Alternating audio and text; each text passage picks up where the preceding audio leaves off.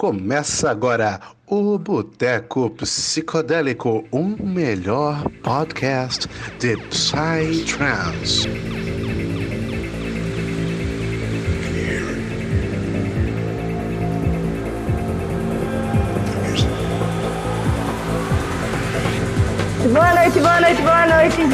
Estou super feliz que hoje nós vamos falar sobre redução de danos, um assunto super bacana e super importante para todo mundo que acompanha o Papos Psicodélicos e o Boteco Psicodélico. E estamos aqui também com o Afonso e o Thales, que são do Boteco Psicodélico, que para quem não sabe é um podcast. Então, se vocês não conhecem ainda o Boteco Psicodélico, sigam lá no Instagram, sigam lá o, o podcast deles no Spotify e é isso. Apresente-se aí um pouquinho, pessoal. Salve, salve galera, boa noite. Meu nome é Afonso, tenho 24 anos, eu sou aqui de Brasília. Eu sou um dos apresentadores e fundadores do Boteco Psicodélico. É, eu tô na cena Psytrance tem mais ou menos uns dois anos aí, é, um tempinho. E hoje a gente tá aqui com a Lu do Papos, com a Alice do Girls in Green. Então, velho, o assunto vai ser muito foda, só vem com a gente que vai ter conteúdo bacana para vocês. Simbora, rapaziada. É, e puxando um pouco o gancho do, do, do Afonso aí, galera, eu me chamo Thales. É, acredito que muitos de vocês que estão escutando a gente hoje estão escutando a gente pela primeira vez, então vocês não conhecem ainda a gente. Então, cara, eu já adianto para vocês, se você curte Psytrance, que nem a Luiz falou, conheça lá o Boteco Psicodélico, conheça lá o Papos Psicodélicos. E, cara, hoje a gente vai trocar uma ideia, igual a Luiz comentou, sobre redução de danos, cara, que é um assunto, mano, ó, que a gente tá querendo falar há muito, muito tempo. E eu tô muito, particularmente, eu tô muito ansioso para bater esse papo e eu acredito que, cara, vai ser um papo sensacional. E eu tô super ansioso e simbora, galera. Não vamos perder tempo, não, que hoje a gente tem muita coisa para conversar. Só bora, dali, dali. Ó, oh, gente, só mais um recado aqui do pessoal que tá assistindo. Ô, Thales, para de respirar um pouquinho aí nesse microfone. Ah, eu vou morrer, gente. Como é que eu, eu já, eu já mandei, eu já mandei mensagem pra ele, galera. Fica tranquilo. Já mandei aqui mensagem, tá? Foi mal, galera. A gente tem que fazer uma vaquinha pra comprar uma borrachinha pro meu fone, porque tá foda. Sim, e, e Alice, será que você podia se apresentar um pouquinho pra gente, falar sobre o seu trabalho, sobre é, como tu começou o teu trabalho no Girls in Green e tudo mais? Meu nome é Alice, prazer. Prazer em conhecer você também, Afonso, Thales. E, o Thales foi dupla na nossa reunião. É, Rui, você já conheci brevemente lá no, lá no UP. É, mas meu nome é Alice, eu sou psicóloga e redutora de danos paulista. Moro aqui na Califórnia hoje em dia. E, bom, vocês estavam falando assim, ah, sei lá, tô aqui no Psytrance tem dois anos e tal. Eu sei que eu comecei no Psytrance quando eu tinha 18. Então eu já tenho 27, tem nove anos que eu tô na cena. Inclusive, comecei na cena antes mesmo de poder. É, antes de trabalhar com redução de danos e antiproibicionismo. Então é muito massa, porque a grande verdade é que foi, foi o Friends que me trouxe para esse mundo. Então eu tô muito grata. Que da hora. Que eu tive até hoje, que definitivamente começou assim na festa de Psytrance, sempre pensando no, nessa, nessa questão do cuidado e etc e tal. Então é isso. Apresentei brevemente. Faço, ó, coisa que eu queria contar na, na, hora da apresentação é que eu fasso parte do coletivo é, Respire e Redução de Danos também, é, da Delay, desde 2013. E também o, o, o, Girls in Green, né, como plataforma de conteúdo voltada para cannabis e outras substâncias também, já tem cinco anos. Então, esse é um pouquinho da minha história, assim, um pouquinho dos, dos, dos trabalhos que eu fui fazendo pelo caminho. Mas e aí, galera? Vocês estão anotando tudo aí que ela tá falando? Porque, pelo amor de Deus, né? Conteúdo! Pegar com o caderninho, tá ligado? sim, eu, eu, aqui, tô com a canetinha aqui, galera. Ô, na moral, velho. Eu tava conversando com a galera. Eita, olha a polícia. Eu tava conversando com a galera é, mais cedo do podcast. Falei, velho, a gente tem muito que fazer um podcast sobre redução de danos. Eu tenho muita vontade de fazer. Eu acho um tema muito pertinente e com é, a visibilidade que a gente tem, é um assunto que, velho, só tem só que ser mais abrangido por outras pessoas que não sabem tanto disso, ou que deveriam saber melhor. Eu mesmo quero Sim. saber muito mais, então hoje mesmo eu vou aprender pra caramba. Espero que vocês também curtam isso. Sim, com certeza, com certeza. Ô Alice, me conta um pouquinho, como foi que vocês começaram os trabalhos no Girls in Green? Assim, tu falou que começou a, o trabalho em redução de danos com o Psy, mas a criação dos conteúdos no Girls in Green e, e todo o trabalho que vocês desenvolvem lá, como foi que vocês decidiram é, iniciar isso, assim, dar o primeiro passo para criar essa plataforma de informação? Então, as coisas foram meio que acontecendo em paralelo com a vida. O que isso quer dizer? É, como eu já estava no Respire fazia tempo e já estava trabalhando e atuando na área de redução de danos em contexto de festa já tinha um tempo, foi muito natural trazer essa bagagem da redução de danos e do antiproibicionismo para a cultura canábica. Porque, querendo ou não, era, era, eram as substâncias de uso e de escolha minha da Magena. É, não quer dizer que a gente não fazia outras substâncias, mas assim, definitivamente a, a, a, substância que eu mais me conectei, que eu mais entendi como, como algo terapêutico medicinal e, sei lá, que fazia bem para mim, foi a cannabis. Então, quando a gente começou o Girls in Green há cinco anos atrás, a grande verdade verdadeira é que a gente começou o Girls in Green como uma plataforma no Instagram para nada mais, nada menos do que buscar informações e não produzir conteúdo informativo. Então, o nosso início foi buscando informações e a partir disso a gente começou a aprender muito. A gente estava cultivando, viajando bastante, conhecendo outros países, né, com políticas de drogas distintas e foi natural esse processo de começar a produzir conteúdo. Não foi algo que a gente quis, assim, nossa, vamos começar a produzir conteúdo canábico. Não, foi uma coisa natural, só de expor o cotidiano e o dia a dia e um pouco dos pensamentos voltados para o antiproibicionismo e para a redução de danos, e isso acabou acontecendo naturalmente. Então foi um fluxo natural das coisas. E a redução de danos é essa coisa lindeza, né? Que vai, se adapta, se transforma e o tempo todo. Então, quando a gente chega nessa cultura, na cultura canábica, é, trazer essa bagagem, essa a própria linguagem da redução de danos foi muito natural, sabe? Então foi isso, esse foi um fluxo meio natural e hoje em dia estamos onde estamos, produzindo bastante conteúdo voltado para educação canábica e sempre, né, trazendo nas perspectivas de redução de danos e antiproibicionismo. Ô, Glória! Maravilha, maravilha. Ô, ô Alice, tem muita gente, assim, dentro da cena mesmo, eu trabalhei é, dentro da redução de danos lá na UP, foi a minha única experiência que eu estava trabalhando na ouvidoria, né? E, e eu descobri lá na UP que existem muitas pessoas que não sabem o que é redução de danos, né? E aí, eu queria que tu falasse, assim, na tua perspectiva, com as tuas palavras, assim, é, para as pessoas que não sabem mesmo, as pessoas que, enfim, caem de, caíram de paraquedas aqui no vídeo, e o que é redução de danos, afinal, sabe? Nossa, mana, essa pergunta é uma pergunta tão difícil, sabia? Eu vou te dizer o porquê que ela é difícil. Ainda bem que a gente tem tempo. Ainda bem que Sabe quando a gente estava numa reunião do Respire, tem uma mana que eu admiro muito, o nome dela é Robertinha, ela nem tá no Respire mais, Robertinha Costa. E no, nos primeiros momentos que tinha algumas reuniões é, voltadas para a redução de danos em São Paulo, eles faziam uns encontros, encontro nacional de redução de danos, se eu não me engano. E aí eu lembro que, assim, é, num, num desses encontros, a Robertinha relata que tava todo mundo lá sentado, e aí a galera do, do, encontro pergunta: quem aqui trabalha com redução de danos? Aí todos os trabalhadores da saúde, eu, eu trabalho com redução de danos. Aí, quem sabe o que é redução de danos? Quem sabe explicar o que é redução de danos? milhares, milhares não, né? Mas essas pessoas que estavam ali, trabalhadores da saúde, todo mundo levantou a mão é, dizendo que, que, trabalhava com redução de danos, tinha um ou dois que sabiam explicar o que, que era.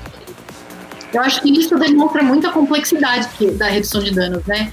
Eu acho que assim, se a gente quiser fazer uma leitura bem simplista da redução de danos, a gente pode pensar numa definição bem simples. É um conjunto de estratégias e práticas bem pragmáticas que visam minimizar minimizar, olha eu, minimizar é, os possíveis riscos e danos que podem ser atrelados tanto ao uso de drogas quanto à política de drogas que a gente tem.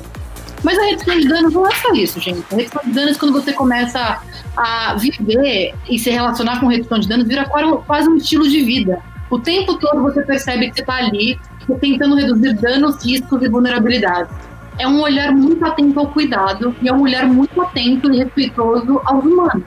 É uma prática humana, horizontal, que, sim, tem a ver com drogas, mas tem mais a ver com cuidado e com a, a experiência dos humanos na Terra do que com as próprias drogas em si. Então, basicamente, é isso. Sei lá, eu, eu não sei se eu já falei o suficiente. É, uma vez eu estava conversando sobre redução de danos com algumas pessoas e a gente meio que chegou nessa conclusão de que tudo a gente faz redução de danos naturalmente, né? O ser humano, enquanto espécie, tende a, ten a tentar reduzir os danos. A gente não vai querer é, aumentar os danos conscientemente. Se a gente percebe que aquilo está fazendo mal a gente de alguma forma, mesmo que inconscientemente, a gente vai tentar diminuir esse dano é, não necessariamente só em relação às drogas, mas em relação a tudo que, que, a, gente, uhum. que a gente faz, assim, né? Sim, quando você estava falando isso, Alice, eu com a minha visão de leigo sobre o assunto, né, eu já tracei realmente esse paralelo que a Lu estava comentando aí. Eu pensei que, cara, em relação à comida, por exemplo, você vai comer uma comida, você não vai tacar dois litros de óleo para fritar um, um ovo, por exemplo. É mais ou menos é, é, essa visão que a gente tem, né? Que, por exemplo, em relação a diversas coisas da nossa vida que não são um tabu, igual as drogas são dentro da nossa sociedade, acaba sendo coisas comuns, né? Então acredito eu que a redução de danos também tem esse papel de, tra de trazer algo que existe, que acontece, só que por conta de ser um tabu, por conta de ser. É, por conta da, da, da da forma da, da, legislação, por exemplo, que a gente tem aqui no nosso Brasil, essas coisas são proibidas e são um tabu muito grande, acaba que esse tipo de informação não chega nas pessoas. Então a redução de danos também assume esse papel de destabilizar, não sei nem se essa palavra existe, mas não, trazer esse assunto à tona para que as pessoas possam conversar, entender melhor e se forem consumir, que consumam da melhor forma possível e da maneira mais saudável possível, né? Massa, velho. Mano, isso vocês falaram, eu achei isso bem legal, porque, tipo assim, o único contato, contato com redução de danos que eu já cheguei a ter foi nas festas que eles falavam, olha, é, a gente vai ter redução de danos lá, então, se vocês quiserem se informar, se vocês quiserem levar o que vocês têm para testarem lá.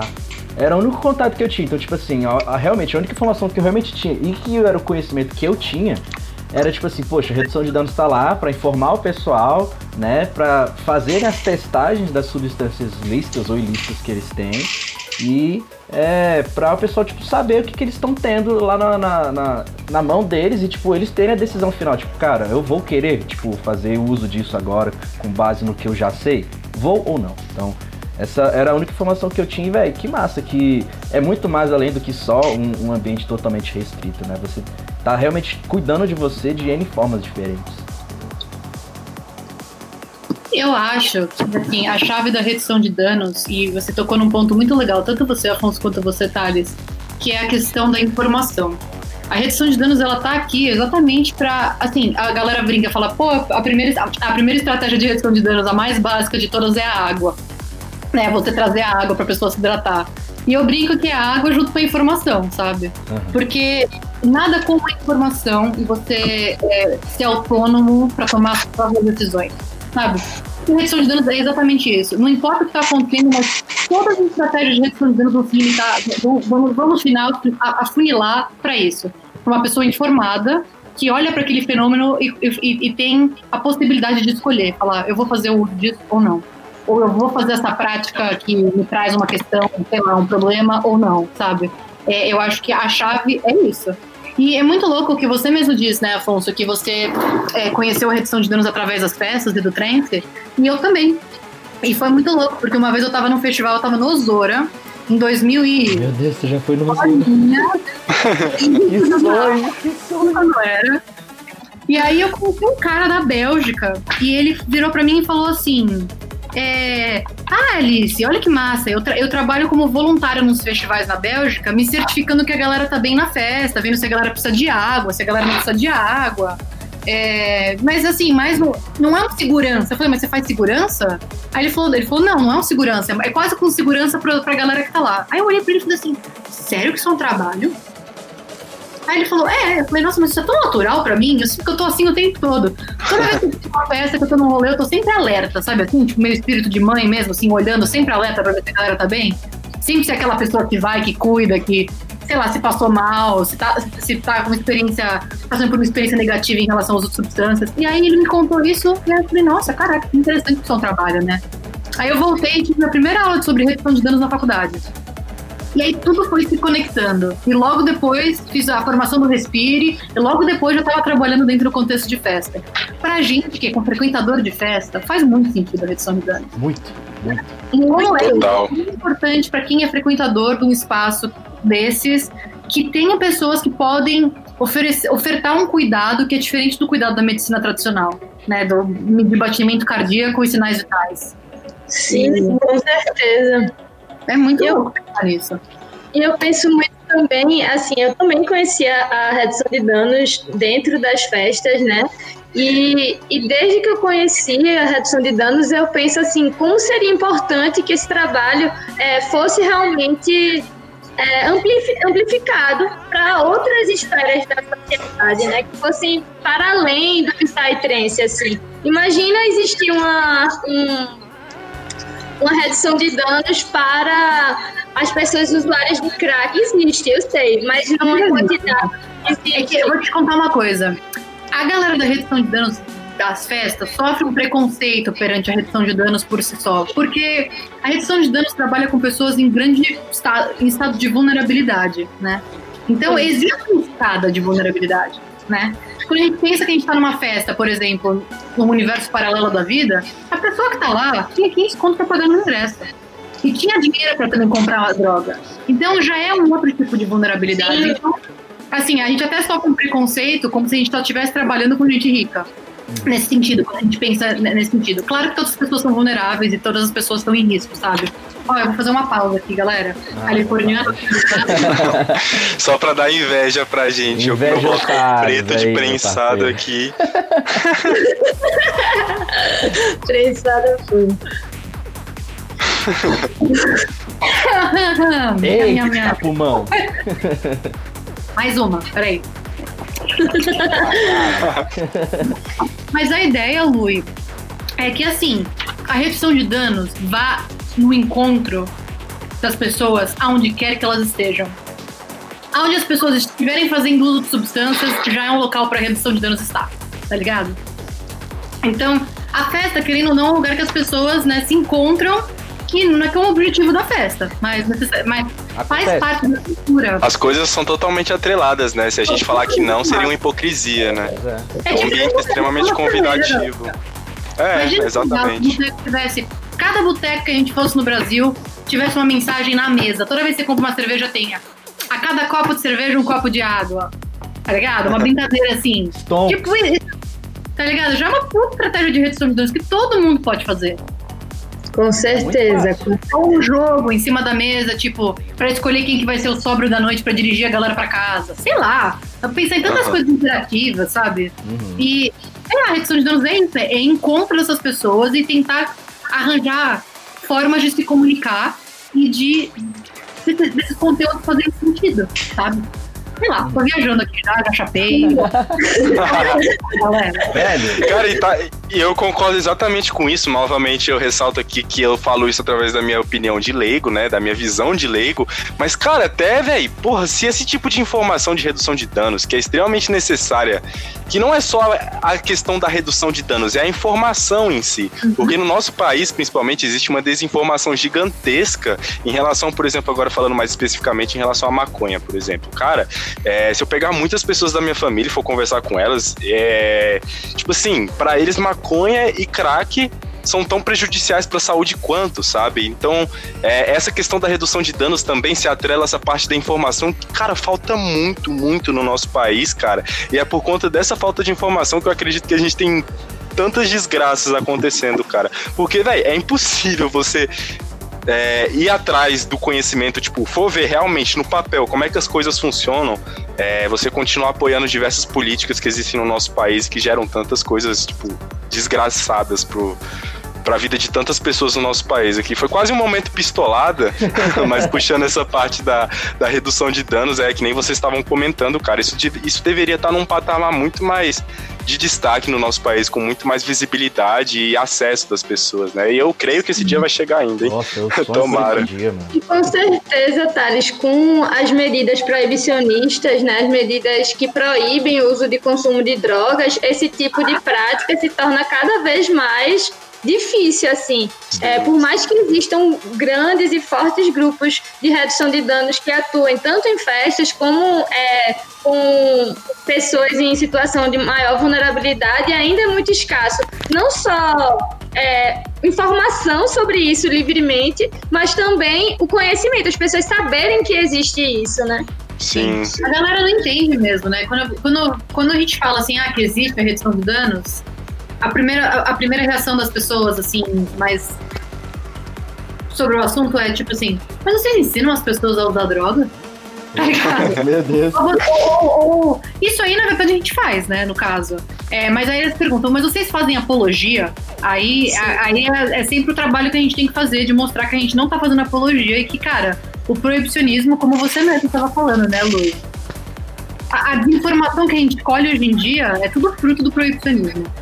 E acho que esse é o nosso papel aqui como plataformas, todos nós aqui que estamos aqui trocando ideia, que estamos produzindo conteúdo voltado para uso de substâncias, é, festas e vários temas tabus. É, a gente colocar isso no mundo e combater o proibicionismo com, com, com informação. Porque foi com a mídia e com informações que o proibicionismo estourou tantos mitos que as famílias acreditam. Até famílias... hoje, né? Até hoje. Então eu acho que é só assim que também a gente, com, a mídia, principalmente a mídia independente hoje em dia, que a gente vai conseguir desconstruir essas, essas paradas que as pessoas acreditam em relação às substâncias hoje em dia. Seja a redução de danos, seja o uso de maconha, é, mas sei lá. Só queria dizer que é só com a informação que a gente vai, vai transformar né? coisa. e assim, Alice, eu queria te perguntar se você acha que tá mudando, vocês, todos vocês, porque eu sou o novinho aqui desse podcast, vocês com certeza vão ter uma visão melhor que eu. Mas assim, é, por mais que a gente ainda esteja numa situação muito triste, que tem muito para melhorar ainda, eu acho que se a gente pegar de 10 anos para trás e comparar com o que a gente vive hoje, a gente tá vivendo um momento muito, muito, muito diferente do que era 10 anos atrás, muito melhor, eu diria. É, até mesmo porque, cara, em, diversas, em diversos veículos de mídia, igual você estava falando, Alice, a gente tem diversos artistas é, gigantescos, sei lá, vamos ver um exemplo aqui. Não sei, o pessoal do rap, é, a própria Ludmilla, se eu não me engano, a Anitta, que são artistas gigantescas do nosso país, elas fizeram músicas que têm a ver com, com o tema canábico, né? Então, tipo assim. Vegas aí, pô, Badegum. ah, mas o Vegas já tá dentro do trance, né? Mas. Mas atrelada, eu diria. Mas assim, de qualquer forma, cara, eu olhando assim a minha visão, cara, parece que todo mundo com 18 anos hoje é maconheiro, velho. É incrível isso, mano. Nossa geração, todo mundo é maconheiro, velho.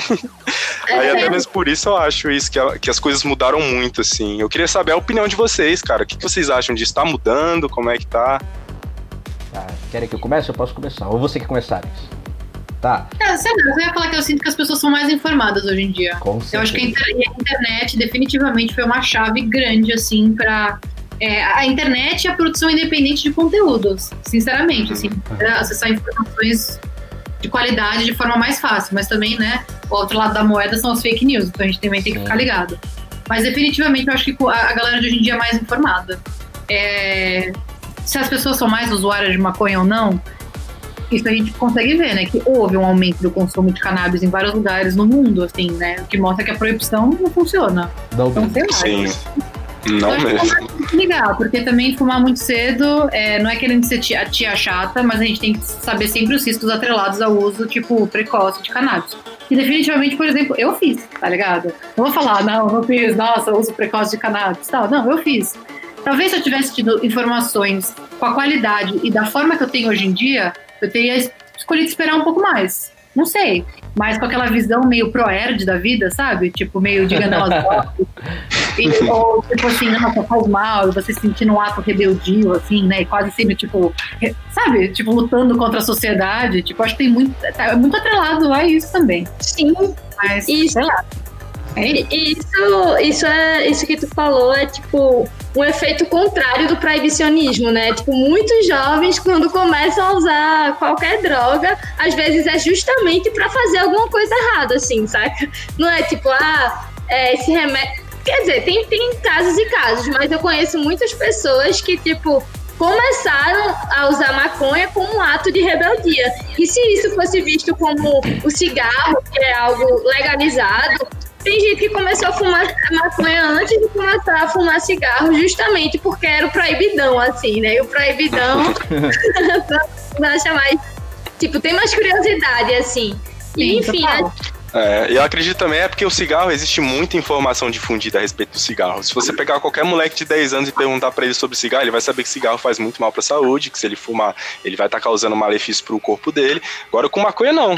A maioria deles nem sabe como é que funciona, só sabe que é, que nem eu. eu. Eu conversando com os meus amigos quando a gente era criança, a gente achava que maconha era, era sempre os, os bloquinhos, era igual tijolo, porque a gente nunca tinha visto uma flor na vida, porque a gente Ai, olhava na televisão. Falta. Olha isso, como a básico. Sim, Sim, pois é. Eu, quando criança, achava que maconha era isso aqui, velho. Era o pedação, sim, amarelo, tá ligado? Tijolão. Eu falava, como é que usa isso aí, velho? Nem sei. Porra, a galera porque bota fogo nisso aqui e vai assim. como é que é esse rolê aí? Pois é, velho. É, a, a, experiência que eu tenho de hoje, né? Eu, eu falo já de um de uma área um pouco mais é, é, centrada, que é o que eu tô lendo mais sobre, que é sobre a ayahuasca, que eu né, já até comentei em é, podcasts passados que eu tô muito afim de fazer é, essa experiência. E do que eu. Você nunca fez, amigo? Oi? Nunca fez? Não, Você tô louco, tô louco, louco, louco. Você não tem ideia? Eu tô. Meu Deus! Acaba logo o vírus, que eu quero muito. Aí.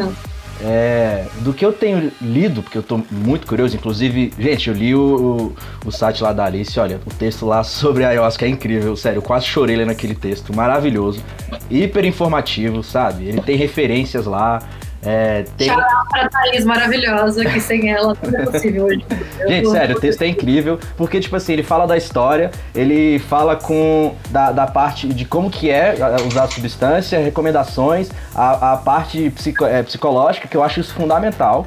É, então, tipo assim, do que eu tenho visto e acompanhado das leituras, é, tem sido algo muito mais acessível, porque, tipo assim, a ayahuasca, ela tava como uma droga é, no, dentro do, do, do, grupo, que era proibida aqui no Brasil, considerado como droga. Aí depois de alguns anos, eu não, não sei bem dizer as datas, mas é, depois de alguns anos, ela foi retirada provisoriamente é, desse grupo. Posteriormente, então, ela foi aceita como é, é, uma substância para cultos religiosos.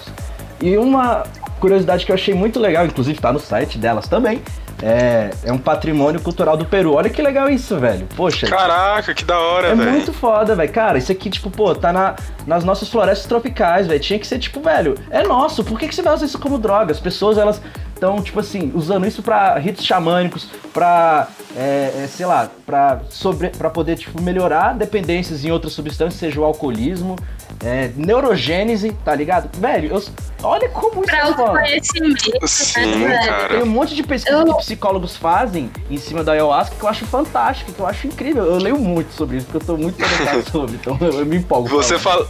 Você falando isso, Afonso, me lembrou de um documentário que eu vi do Netflix esse ano, que ele fala sobre também drogas psicoativas, e eles pegaram, tipo, várias pessoas famosas, extremamente famosas. A gente tem Porra, agora eu não vou lembrar o nome do, do rapper, mas o cara é um rapper muito famoso americano. Tem a Carrie Fisher também, que fez a Princesa Leia, contando as experiências que eles tiveram com as substâncias psicoativas diversas, seja LSD, peyote, até mesmo cogumelos. Tem o cara da E Apple, realmente. Pô. Eu esqueci o nome dele, mas o, o Steve Jobs, né? O, Steve, Steve Jobs, Jobs, usava, ele fazia microdosagem, se eu não me engano, Sim, né? Então, nesse documentário, assim, uma pergunta da, que eles faziam quando as pessoas iam trabalhar na Apple. Eu não sei se era só na Califórnia, mas eu sei que uma das perguntas da, da entrevista para você trabalhar numa loja da Apple era se você já tinha tomado LSD. Caramba, tá eu ia, eu ia ficar assim, mano, o que, que eu respondo, velho? Eu ia falar que sim, com certeza. O que, que eu respondo? Eu quero muito esse emprego, o que, que eu respondo? Chega e responde assim, já, já, não, responde lá, você quer um? Vaga de emprego concedido. Eu vou ler aqui o papo de redução de danos e eu vou buscar um pouco mais de água, então continue aí um segundinho. Vai lá. Eu já acabei. O que você ia falar aí, Thales, que eu te cortei no meio, desculpa. Cara. Ah, vai, é... fala, amigo. Não, é que eu ia falar exatamente isso, cara, que nesse documentário, assim como em outros lugares que eu também já tive a oportunidade de ver, é, existiram muitas pesquisas no início ali, dos anos 60, 70 a respeito da utilização de LSD, por exemplo, de drogas psicoativas no tratamento de de, de, de, diagnósticos psicológicos de diversos pacientes, ou seja, estavam estudando de que forma o ser humano poderia extrair dessas substâncias que são extremamente poderosas, cara, é, formas de você agregar para a vida de todo mundo, né? Só que esses, esses estudos foram cancelados, né? Esses estudos foram é, obstruídos por conta do, da proibição dessas substâncias. E até hoje, cara, a gente não tem a mínima noção da quantidade de coisas maravilhosas que a gente poderia extrair é, através dessas substâncias. Ou é seja, às vezes a gente tem um grande um grande ouro na nossa frente para a gente usar e ajudar muito a humanidade, mas não, a gente não está fazendo isso porque a gente simplesmente fala que é ruim e proibiu e pronto. é, é errado isso. e não sei o que. Ah, só porque eu fico doidão não tem benefício, é isso. É isso que tá É um falso dizer. moralismo, cara. Sim, exatamente. E é, isso. e é um desserviço também, né? Porque ao, é, ao mesmo tempo que fazem é, proíbem alguns, algumas pesquisas de serem realizadas, também divulgam informações que não são é, reais né, sobre essas substâncias, ou que são exageradas, assim, fazendo uma compreensão completamente tosca assim, do que é realmente o uso Exatamente, de substâncias psicoativas. E é, em relação a isso que tu falou, Afonso, da, da ayahuasca, eu, eu, nem lembro, acho que foi até numa live que a gente fez, ou não lembro. Alguém falou, é, é, é, foi aqui no Papos Psicodélicos, na última live que eu fiz. Falaram sobre. Foi o, o Robson, ele falou que é uma necessidade do ser humano buscar a transcendência. Então, enfim, isso faz parte da gente, né? E, uhum. e, se isso faz parte da gente, faz parte da nossa cultura, é algo que os povos antigos fazem há milênios da humanidade, né? É, o Terence McKenna mesmo tem uma teoria de que a linguagem do a nossa linguagem ela se desenvolveu a partir do uso de cogumelos porque a partir do uso de cogumelos o ser humano conseguiu despertar para a criação de uma linguagem Sim. e pegando esse gancho aqui que eu falei do Terence McKenna eu vou ler aqui que um comentário de Henrique Borges botou aqui na live que é um, um, uma frase do Terence McKenna que é falando o seguinte Psicodélicos são ilegais não porque tem um governo amoroso que está preocupado que você possa saltar para fora de uma janela do terceiro andar. Psicodélicos são ilegais porque dissolvem as estruturas de, op de opinião e culturalmente estabelecidos, modelos de comportamento e, process e processamento de informação. Elas abrem até a possibilidade de que tudo que você sabe está errado. Eu é concordo isto. tanto com essa frase que eu nem sei, velho. Eu concordo total também, gente. Mas é isso, é muito louco, né? Do, uma das maiores colheitas do proibicionismo que a gente tem é a falta de informação. Acho que eu já falei isso anteriormente. E é muito louco como a proibição, cara, como a proibição é cruel. A proibição é genocida, a proibição ela é destruidora da ciência. É, é, muito. É, é, é, total isso, né? Como a gente teve que se afastar, como, como a proibição afastou a ciência, com a mídia alarmista, divulgando mitos e, tipo, opiniões 100% moralistas voltadas para tanto a cannabis quanto outras substâncias. E hoje em dia, lentamente, a ciência vai mostrando, né? Eu gosto de falar muito assim sobre as pesquisas que estão sendo feitas com cogumelos, assim também. Uhum. Porque hoje em dia eu acho que a gente já conseguiu resgatar um pouco assim das pesquisas que estão sendo feitas com cannabis. E, cara, as pesquisas estão sendo feitas com o uso de cogumelos também. São incríveis e maravilhosas. Eu aposto que vocês papos psicodélicos gostariam de falar um pouco sobre isso também. Eu não sei se você viu, Afonso, o texto do Girls in Green sobre cogumelos. Eu não cheguei a ler, eu não cheguei, mas eu vou ler com certeza. É, essa, essa série que a gente tá fazendo sobre drogas é muito massa, porque a gente tá falando sobre cannabis e outras drogas. E eu até queria levantar um ponto, né? Gente, a gente fala drogas mesmo, inclusive pra ayahuasca. Porque droga, assim, infelizmente, é, é a gente que criou também mais uma colheita do proibicionismo, né? A gente, é, é a gente essa, essa visão completamente carregada de estereótipos, né? Drogas são nada mais nada menos que algo que alteram a nossa é, percepção, consciência, substâncias que a gente toma. E, tipo, não tem problema, droga é bom, droga pode ser remédio, droga pode ser destrutivo também, mas é droga. Mas essa série de cannabis e outras drogas que a gente resolveu fazer, é... a gente fez todos os textos com aquela estrutura que você mesmo trouxe. Você destrinchou, né, o nosso texto de ayahuasca. E é muito massa porque a gente não parou ainda. A gente tá fazendo, vai sair do álcool agora, inclusive, que também acho uma das drogas mais usadas do mundo, né? Sim. E posso dizer também que é a droga mais nociva que a gente tem no mundo, tanto para efeitos quanto para efeitos terceiros. Tem o próprio David Nutt fez uma pesquisa em 2000, se eu não me engano, voltada para isso, e ele concluiu que o álcool era mais perigoso que a heroína, e ele foi, tipo, destrinchado na comunidade científica. Ele perdeu o emprego, tá ligado? Caramba! O pesquisador, tipo, é, juro, definitivamente caçado por isso. Então, é, só queria dizer para vocês que tem uma, uma, uma, coletânea toda agora que a gente está fazendo sobre isso. E queria chamar a atenção pro preço de cogumelo, para quem não leu ainda. Dá uma lidinha depois. A gente pode até marcar outro papo, assim, sobre, sobre cogumelo, se vocês quiserem. Bora, na moral. Olha, com certeza. que é outra coisa que eu sou interessadíssimo também. Cubenses aqui Meu. no Brasil, dali. Eu estou muito interessada também, e acho que está sendo até meu interesse pessoal do momento por, por conta das questões das microdoses. Uhum. Uma pessoa da minha família está fazendo. Sério, que massa. Eu estou acompanhando agora, assim, e, estou vendo bastante, bastante mudanças significativas e positivas.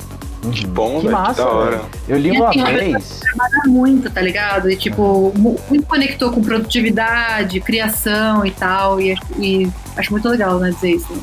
Teve uma vez que eu li um texto no, no Facebook, eu vou depois procurar ele, porque ele é muito legal.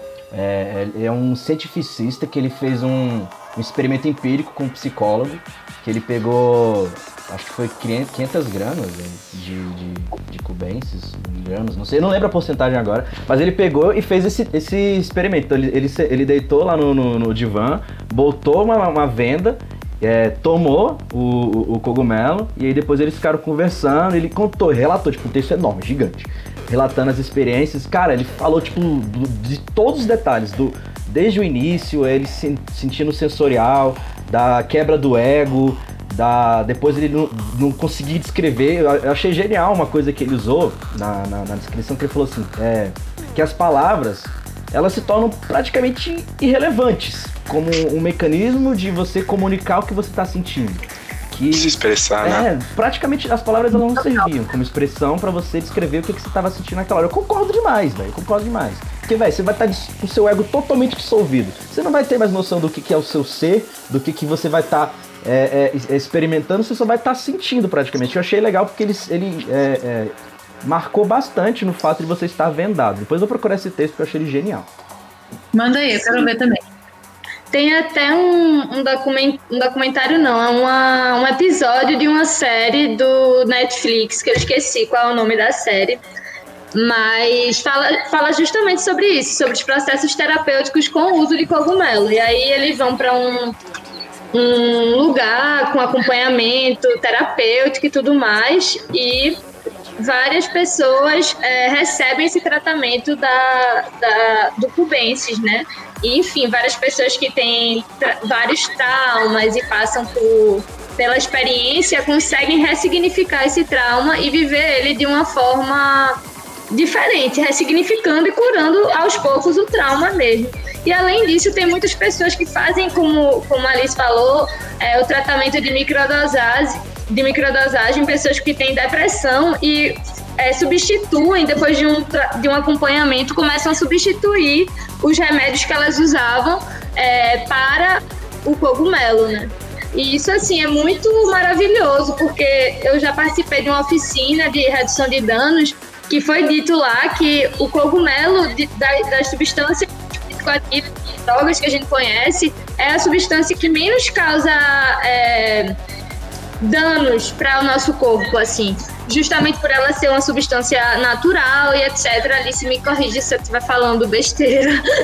Mas, enfim, foi isso que eu aprendi e eu achei isso muito massa, assim, né? Porque a gente tem essa ideia de que essas substâncias, principalmente as psicodélicas podem causar alguma coisa na gente e, sei lá, fazer algum tipo de mal para nossa mente, só que muitas vezes isso é uma falácia, uma mentira, assim, não é realmente o que acontece. E quando você está acompanhado, pode realmente é, uhum. despertar sua consciência para uma vida mais leve, mais tranquila, assim, né? Cara, das pessoas que eu conheço que já fizeram uso das substâncias, é, eu percebo assim que, cara, a gigantesca maioria delas obtiveram, tipo, experiências extremamente positivas. E quando eu digo isso, eu digo que são experiências que conseguiram transformar algum aspecto da vida delas, a visão delas sobre alguma coisa, a visão delas muitas vezes sobre elas mesmas.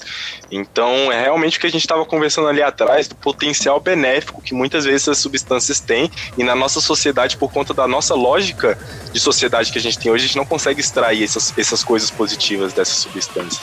É, e eu digo isso até.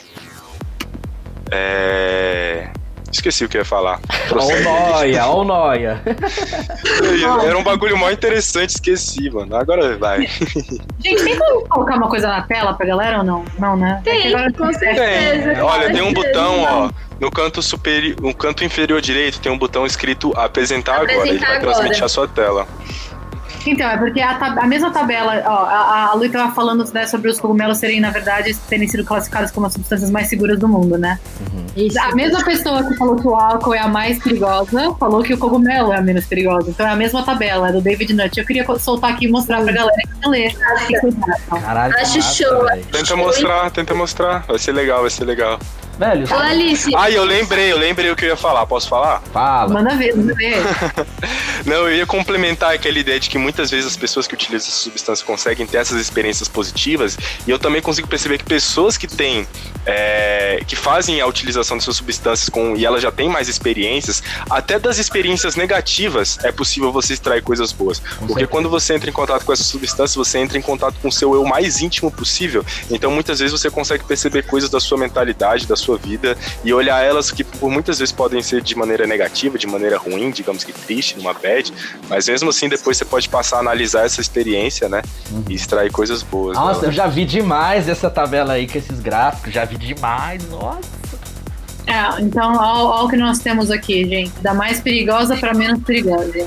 Vamos ler pra galera? Lu, lê pra nós, você que apresentou a equipe maravilhosa. Essa, essa tabela mostra a, a, o grau de, de segurança das drogas no nosso corpo, né? E aí, essa primeira parte aqui, álcool. É, é para o nosso corpo e, e para o nosso corpo. Isso é interessante. Por isso que álcool, na verdade, foi classificada como a droga mais perigosa do mundo, gente. Porque eles somam, nessa tabela, ele fez uma soma entre o impacto que isso causa para o indivíduo que consome a substância e também para o seu entorno, tá ligado? Uhum. Isso que é foda, né, velho? Ele compara e faz dois, total mano. sentido, cara. Oh, é muito legal saber disso, porque isso justifica uma frase que eu falo há muito tempo para os meus amigos, cara. É que eu falo o seguinte, cara, se a maconha tivesse no lugar do álcool na nossa sociedade, a gente teria muito mais pai de família dentro de casa, velho. E agora eu tenho uma fonte para justificar isso. Não, esse gráfico. Tô, tô chocada aqui com essa tabela. Oi? Ah, é, tô chocada aqui. Álcool, depois heroína, depois crack de, depois meta, metanfetamina, cocaína, tabaco, anfetamina, cannabis, GHB, benzodiazepinos, ketamina. Eu tô chocada aqui que álcool tá é, em álcool cima de, de, tipo dos dois, né? Tanto Do crack, é, né? para o nosso corpo, tanto quanto para o nosso entorno. E se você olha ali, né, LSD e mushrooms, o cogumelo, você vê que harm to others, isso é, é efeitos das outras pessoas, não há. Pois é. Ali, ó. Zerado. No álcool, assim, mais que 40% da parada, sei lá, na, na medida daqui, é tipo danos a outras pessoas também. Então é interessante falar sobre isso. Total, velho. Esse gráfico aí. Tratar as outras substâncias, igual a gente tratar álcool de, algum, de algumas formas, por mais que causem muitos danos. A gente tem que informar as pessoas, tá ligado? Com certeza. Com certeza. Tá ligado? É, esse gráfico ele só reforça só a filosofia que eu, que eu tenho e que tipo eu sigo ela muito hoje que velho os psicodélicos vão salvar as pessoas mano porque olha só, na moral. Vamos mudar a humanidade. Na moral, velho, na moral, presta atenção. Olha onde tá o álcool, irmão. O álcool, você pode descer aqui da tua casa e lá na esquina e comprar não sei quantas garrafas, velho. Que tu não vai se fuder por nada, tá ligado? Olha onde tá o LSD, olha o risco, irmão, tá ligado? Olha a diferença. Não, então esse por LSD de verdade, tá, galera? Porque aqui não conta o dano do proibicionismo, né? Sim. Aqui ninguém tá pensando no dano da pessoa que consome uma coisa achando que é outra. Pois é. A gente tá falando das em si. Eu, Eu acho muito legal tem que levantar aqui. Eu acho muito legal realmente falar sobre isso, Alice, porque nas festas de Psytrance que a gente tem aqui no nosso país, principalmente, sei lá, eu vejo muitos aqui em Brasília, é, a disseminação de drogas que se passam por outras. No caso, por exemplo, do LSD, a gente tem o N-POM, o NPOH e diversas outras substâncias que eu já olhei assim de relance na internet, que existem diversas Metilona. ramificações de substâncias diferentes que são vendidas como LSD. Então, muitas, muitas vezes as pessoas consomem uma coisa achando que é, um, é, é, desse, é desse jeito, e muitas vezes elas estão causando um dano que elas nem mesmo conhecem ao próprio corpo por conta disso. Às vezes nem sabem a diferença, né? Porque uma pessoa leiga no assunto não, não vai saber a diferença, né? Vai tomar Sim, um é, e essa é a importância da, dos testes de substâncias nas festas, né? Eu acho isso assim revolucionário mesmo. A, a possibilidade de a gente testar a substância que a gente está usando, porque realmente uma coisa é a gente olhar essa tabela, que é incrível essa pesquisa, né, que enfim fala sobre a segurança do nosso corpo e seguranças para as pessoas que estão ao nosso entorno, coloca o álcool como a substância mais perigosa, de, depois a heroína, depois o crack.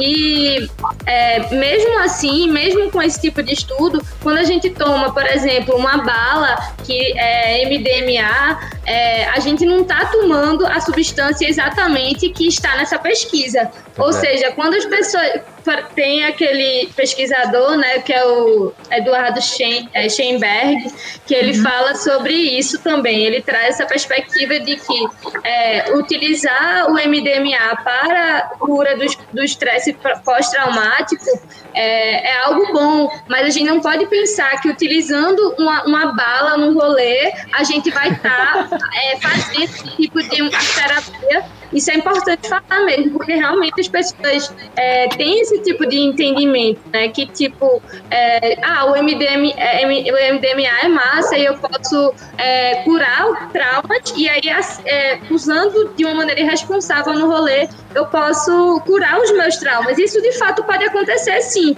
mas é preciso também trazer luz para que, é, que isso não é a substância pura, né? Dentro daquela bala que você estava tomando, tem Se fosse assim, tava bom demais. É, pô, imagina, o cara chega lá. Ele quer dizer que também, assim, na verdade, tudo bem, o MDMA tem um efeito terapêutico, super tem um efeito terapêutico, né? Mas esse efeito terapêutico é extremamente potencializado quando você está num contexto de, em psicoterapia.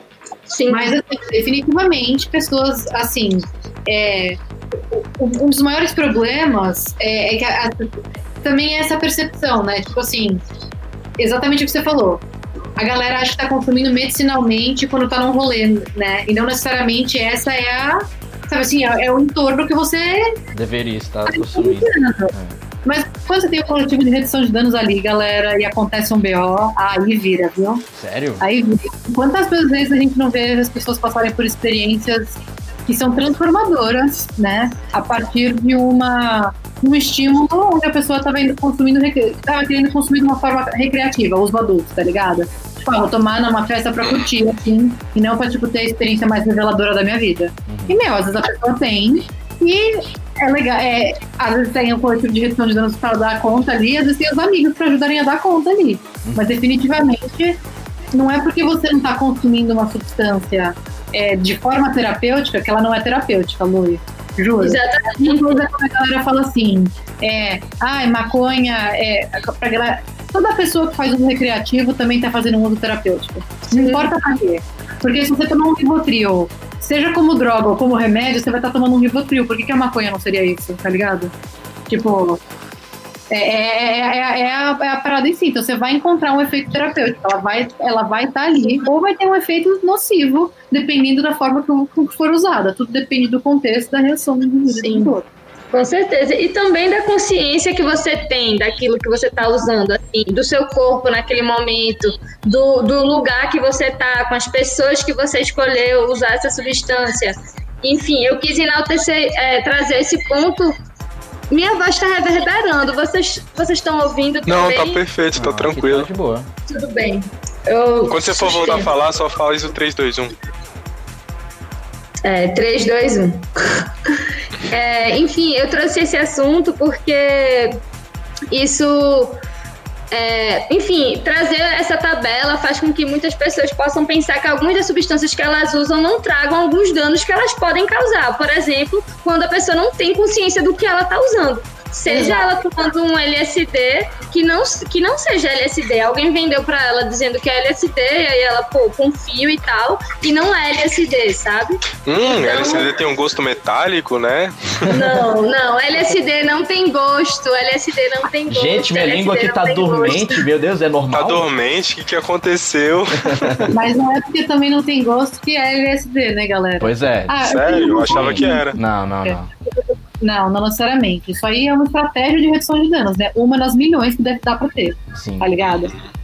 Pois é, galera, ó, fica atento aí, entendeu? Não é nada de fazer isso aqui, ó. Caralho, irmão, tô indo pra rave, hoje vai ser minha dose terapêutica, bora, 500 miligramas de MD. Não façam isso, galera, é errado, sério, não façam. Não mesmo. Ou faço, né? Tá na tua escolha, mas é, é assim, eu sofrer as consequências. Não eu também não. Tinha uma outra coisa que eu queria falar para vocês, gente. E que, vamos por a redução de danos é uma estratégia para ajudar a resolver um problema, né? Mas não quer dizer que ela resolve por si, por si só, só porque ela tá ali. Tipo testagem de drogas. A tecnologia de testagem de análise de substâncias que a gente tem no Brasil é nula. O único lugar que a gente consegue testar droga de verdade no Brasil é quando elas vão para perícia. Certo. Porque quando a gente testa a droga no, no festival, elas são testadas com reagentes. E esses reagentes, eles não não são dados fidedignos para te dizerem e falarem assim, gente, nessa amostra você vai tomar MDMA, cuidado, tá fora. Não, não é, não dá para saber isso. Dá para saber se existe a presença ou não do princípio ativo que você está procurando e depois ela também não pega outras interações com outras substâncias, necessariamente. Então, não é não necessariamente porque você testou uma droga no festival, no Brasil, é com, com, com, os, com, com os reagentes, é que é, que é uma substância segura para ser consumida. Então, eu acho que vale sempre a gente. Bom, estamos aqui falando de redução de danos, né, galera? E, pass e passando por momentos informativos também. E definitivamente é importante trazer que essa é uma das grandes limitações da testagem. Então, é uma falsa segurança. Nossa, velho, eu jurava que os reagentes era tipo assim, irmão, reagente aqui, ó, usa o reagente aqui, tá safe ou não tá safe? Aí a, a escolha é sua. Eu pensava que era assim, ó, pingou, vermelhinho, ó, não usa. Ou verde, tá, tá autorizado, parceiro, pode usar. Tá entendeu? top. eu jurava que era isso. Não, galera. Não é assim e a gente precisa de tecnologias avançadas e de equipamentos caros para poder fazer esse tipo de análise. É uma super estrutura para poder fazer esse, análise, esse tipo de análise em contexto de festa. Um festival que eu fui que tinha isso é o Boom. E o Boom tem um laboratório no Boom, assim. Que, que a galera, da hora! que foda! Um ar-condicionado, tem uma máquina, tem um espectroscógrafo. Espectroscó... Ai, como é que eu falo essa porra, velho? Aí eu não sei. Deve ser espectroscópio. Gasosa, é uma máquina que faz isso. Agora eu esqueci o nome da máquina, porque eu esqueci como é que fala em português essa porra. É, mas, cara, só essa máquina super cara, que precisa da. Precisa inclusive do, da substância como amostra dentro da máquina para poder é, ter, a, ter, ter, a, ter a base da substância ali para poder fazer o teste, que consegue captar, por exemplo, várias alterações que tem nas substâncias. Por exemplo, uma amostra de cocaína Gente, 98% de chance de você testar cocaína não dá cocaína pura. Ela já sai da Colômbia, com, por exemplo, levamisol, que é um. É, é, é uma parada que eles usam pra, tipo, cortar. É, cortar não, né? Pra, tipo, tem a mesma textura com cocaína e que é super nocivo pro seu corpo, por exemplo, se você consumir com frequência. É, eles usam então, pra dar volume, né? É, só pra dar, é, pra, é pra dar volume a um medicamento, tá ligado? É, eu acabei de esquecer o que, que ele trata. Eu acho que ele tra... eu esqueci o que, que ele trata. Acho que é um, medicamento para enxaqueca e ele e, trata dores de cabeça e ele tipo pesa no fígado. Hum. Mas de qualquer forma, é, grande parte das amostras de substâncias elas estão contaminadas com outras coisas também, tá ligado? A, a própria bala em si, a Lu estava falando, ah, essa bala é MDMA. Gente, super difícil uma bala ser 100% MDMA. Ah, não certeza, sim. Até em Amsterdã, quando você pega as balas, assim, ali, ali, que é um contexto que tem um monte de bala, vários tipos diferentes, você vai ver, vai ter café, vai, vai ter bala com cafeína, vai ter bala com outros tipos de anfetamina combinadas, vai ter, vão ter bala com até, cara, paracetamol. Então, tipo, o universo das drogas, por conta do proibicionismo, cara, não tem um controle de qualidade nenhum. Então é tipo, vai saber. É tipo um tiro no escuro 100%, sabe? Caramba, e a, você comentou é. que até em Amsterdã rola esse tipo de adulteração. Sim. Que eu é pensava assim, é na minha visão, que. Thales.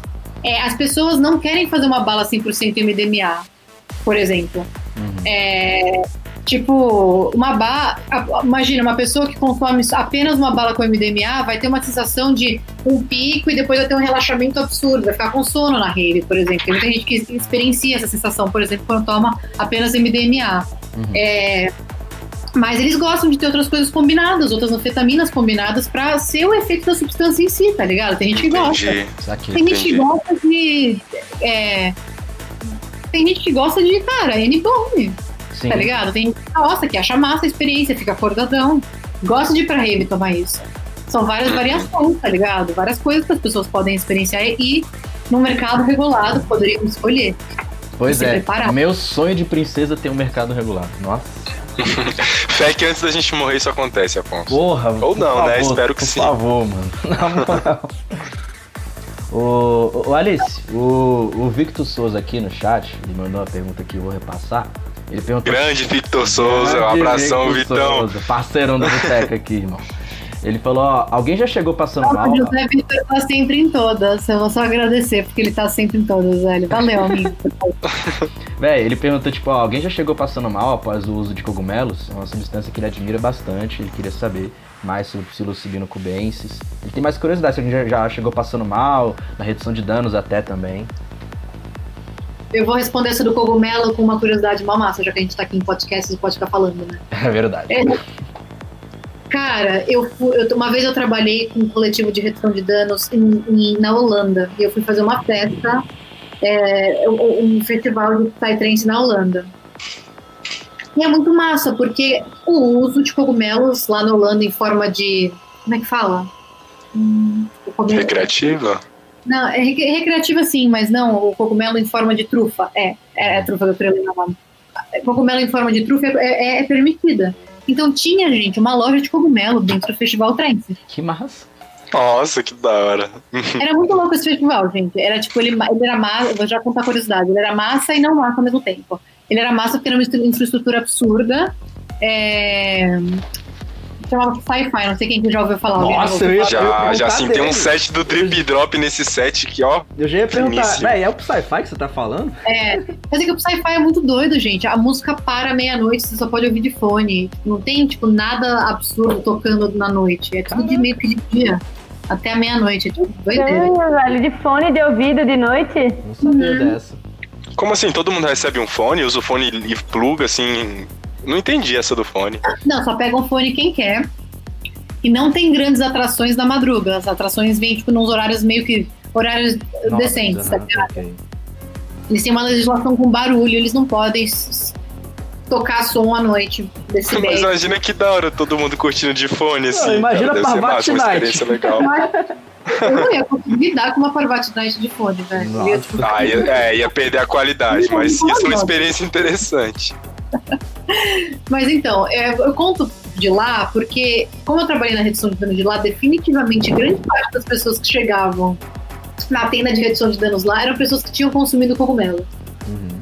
E muitas pessoas vomitando, por exemplo, né? Que é um dos sintomas comuns de ser experienciado depois que toma, né, psilocibina e alguns outros tipos de, né, de princípios ativos que tem os cogumelos.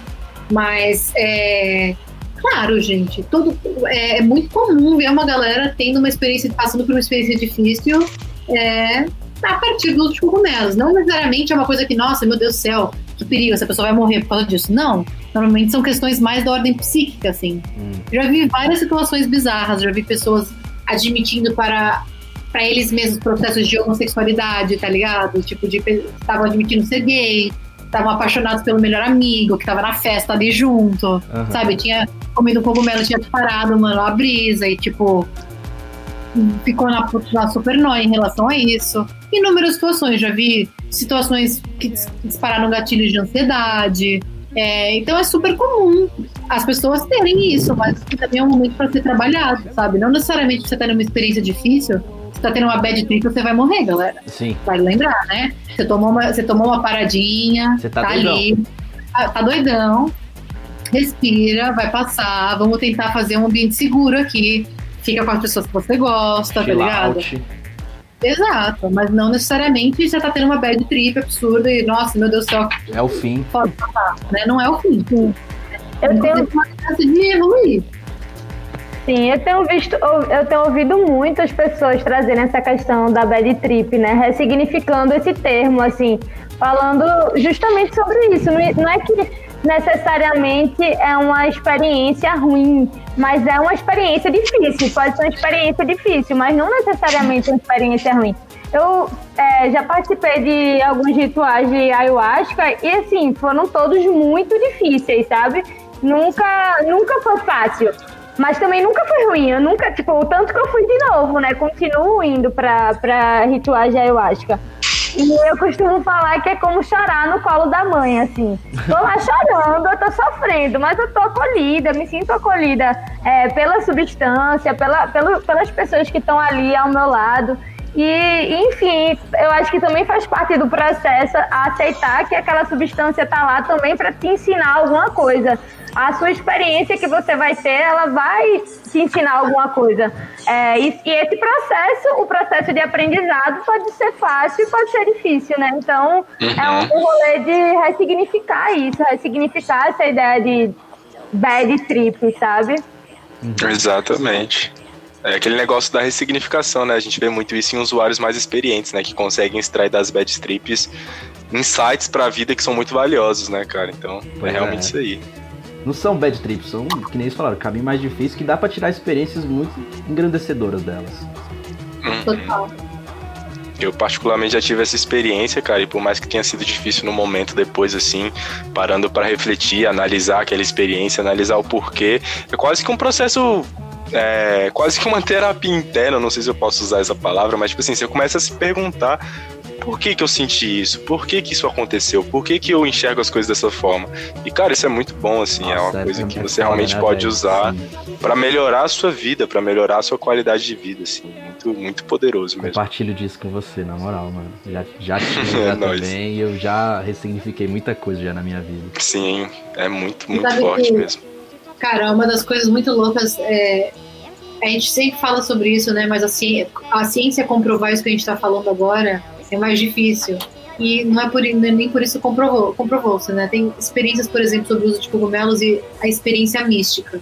Uhum. E, cara, a experiência mística e você acessar, é, é, acessar esse universo e ter uma experiência transcendental, é, transformadora, é um dos efeitos mais a longo prazo que as pessoas podem ter na gente, cara. Porque mudam a nossa estrutura do pensamento, tudo, a nossa vida, o sentido. E é muito louco pensar como, né, essas substâncias que são alteradoras de consciência podem ter um papel tão importante na nossa vida dessa forma. Sim. Depois eu posso até mandar para vocês. Eu estava até vendo aqui, revendo o texto do cogumelo é, e posso, posso mandar, porque é muito massa, né? Tipo, são vários tipos de pesquisa legais. Uhum. Essa aí de avaliar a experiência mística também é muito legal, assim, ver como é que foi feito. Véi, me manda, por favor, eu vou consumir muito isso. Esses textos, eles já estão no, no, no, no blog do Girls in Green? Então, esse aqui do cogumelo tá. O do álcool vai sair. Eu vou falar, ó, a gente já fez sobre cogumelo, ayahuasca, MDMA. Cannabis. A boa conha, né?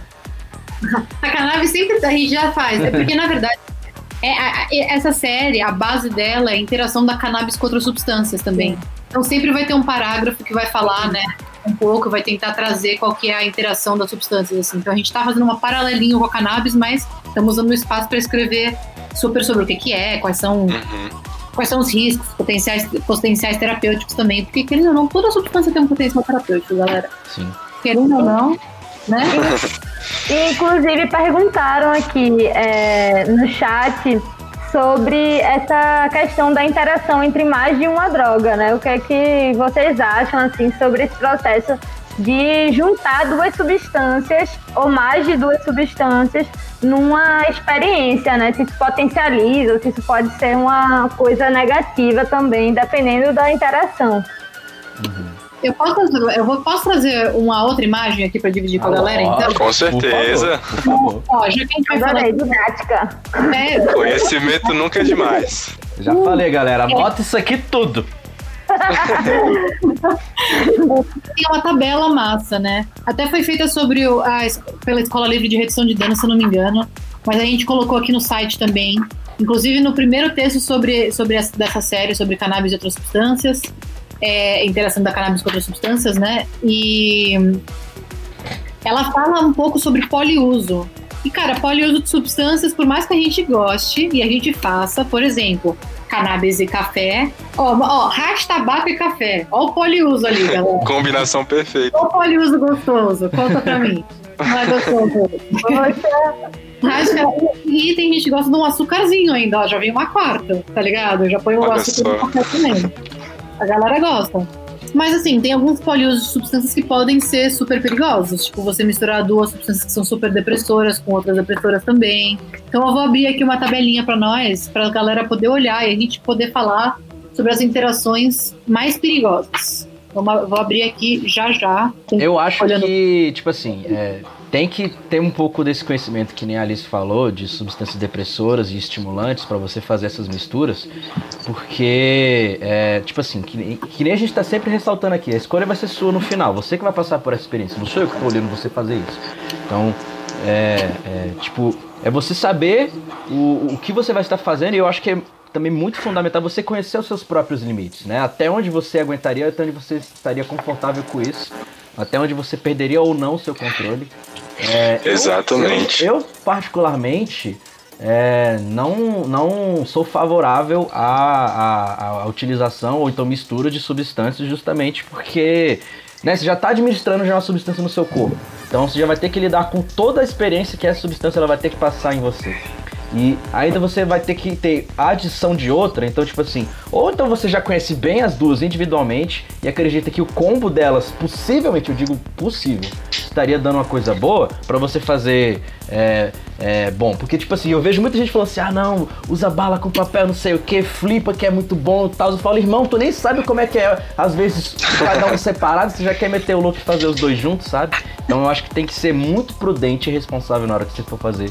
É... Cara, é, aproveitando isso que você falou, Afonso, eu lembrei de uma coisa muito importante também que eu acho que seria muito válido a gente comentar aqui hoje, cara, que é o que eu vejo muitas vezes em festas, principalmente em pessoas mais novas e responsáveis, assim, mais imaturas, se é que eu posso dizer assim, que é aquela aquela pressão, aquela. É tipo a pessoa que quer chamar atenção porque consome muita droga, tá ligado? Falar, ah, eu tomei três papéis, sete balas, duas catuaba, e fumei 30 baseado à noite, tá ligado? Eu sou foda, tá ligado? Tipo assim, mano, pessoas que querem pagar de, de, de, de, drogadão, que usa muita droga e que tanca e que curte, o cara pode até curtir, ou o cara pode estar mentindo, não sei, mas de qualquer forma, isso promove para outras pessoas uma visão muito distorcida a respeito dos perigos que esse tipo de, de atitude pode causar, né? Então, muitas vezes as pessoas, às vezes, elas acham que elas podem mais, elas às vezes se sentem pressionadas a a, a, ingerir tais substâncias, sei lá, o amigo usou, todos os amigos estão usando, ah, eu vou usar também. E, cara, eu tenho certeza que muitas merdas já aconteceram a partir disso aí. Então, acho que é uma coisa importante também a gente ter essa noção para tentar fugir, porque, cara, cada corpo é cada corpo, cada experiência é cada experiência, cada pessoa naquele dia vai estar tá com uma vibe diferente. Então, tudo isso tem que ser levado em consideração, né, velho?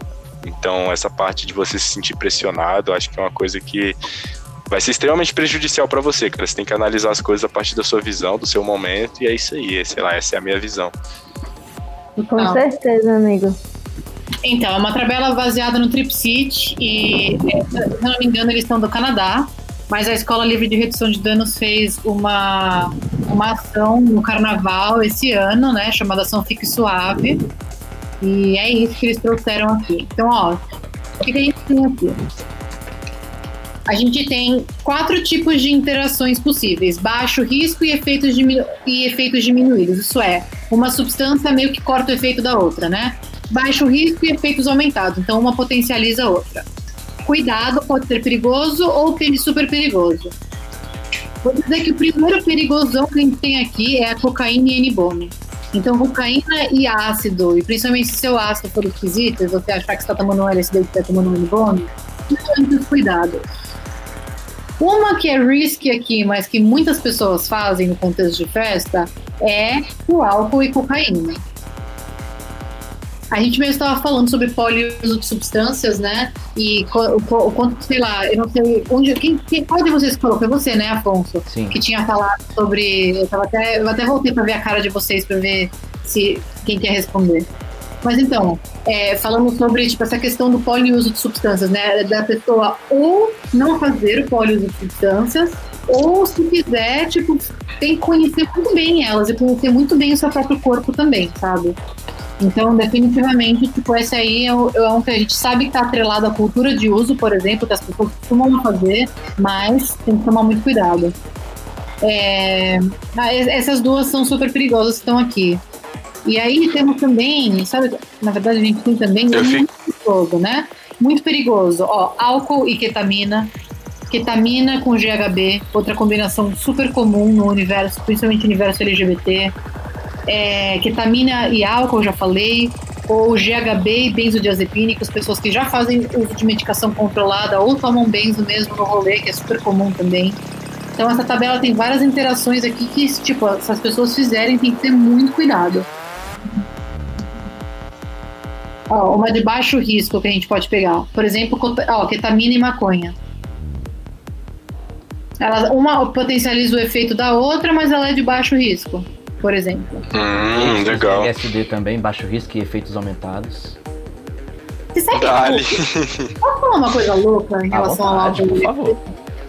É meio estranho, né? Mas assim, se você beber muito, claro que você fica fudido, e aí se você consumir mais LSD por, por conta do seu julgamento alcoólico, aí, aí a gente tem danos, né? Acho que a galera não levou em consideração isso, pensando nisso. Mas, cara, eu tenho uma brisa que eu posso falar até por experiência pessoal e própria. E toda vez que eu, tô, que, eu, que eu consumi um LSD na minha vida, onde eu fiz o uso de álcool, eu tive a impressão que eu fiquei muito menos pensativa sobre a vida. Sério? Ou estou muito menos vulnerável a ter uma possível experiência difícil. Em decorrência, uhum. sabe assim, tipo, do. Sabe assim, só da interação, assim. Uhum. Uhum. E faz sentido isso, né? Porque eu, pelo menos, quando, quando tomo álcool, eu fico mais assim no, no estilo foda-se, assim, foda-se, foda-se, deixa eu curtir. Exatamente. e, e, o LSD, quando, sei lá, você pode tá, entrar numa experiência difícil, pode trazer vários pensamentos, várias questões, vários processos difíceis de, de o racional pensar, e junto com álcool pode dar uma suavizada, assim, né? Eu achei massa dessa tabela que a maconha é, não tem nenhuma que é muito perigoso, né? A, é, associar junto com a maconha. Não. Ah, o, ó, o cogumelo e LSD, cogumelo, LSD e DMT é, tem um cuidado, pode ser perigoso. E super pode, né, gente? A gente super conhece o famoso efeito rebote da maconha, né? Da galera que tá achando que a brisa tá acabando, Tá passando, passou, galera. Vou aqui fumar um baseado pra relaxar. Pum, fumo baseado e, né, viagem. De volta, volta tudo. tudo. Já ouvi falar de. Pô, isso, isso, é verdade mesmo, na moral. Isso aqui eu tenho muita vontade de saber. Será que isso é verdade? Tipo, pô, cara passando, pô, deu 8 horas de papel já, o cara vai lá, cara, galera, baseadaço. E depois, meu Deus do céu, eu tô derretendo. Voltou pro zero. Mas acontece, gente, acontecer. Sério. Muitas vezes. Muitas, muitas, muitas. É, mas, ó, outra que tem tomar um, um, um, deixa eu ver, um cuidadinho. É, é, peraí, maconha, maconha, maconha. Onde está, onde está a maconha aqui? É, é só essas que são mais perigosas, tá ligado? Que a gente tem aqui. Mas assim, maconha e ketamina é baixo risco, uma aumenta o efeito da outra. Aí tem maconha e cocaína, que pede para falam cuidado, pode ser perigoso. E maconha e benzodiazepínicos falam que é baixo risco, mas um diminui o efeito do outro também. Hum, entendi. E assim, Alice, sim, puxando um pouco mais o papo para o Psytrance, eu queria saber como você enxerga a interação da, da cultura do Psytrance em si, das músicas de Psytrance, com o, o aspecto que essas substâncias causam no nosso corpo, principalmente a maconha, o LSD, que são as drogas que, querendo ou não, são mais vinculadas né, com a nossa cultura.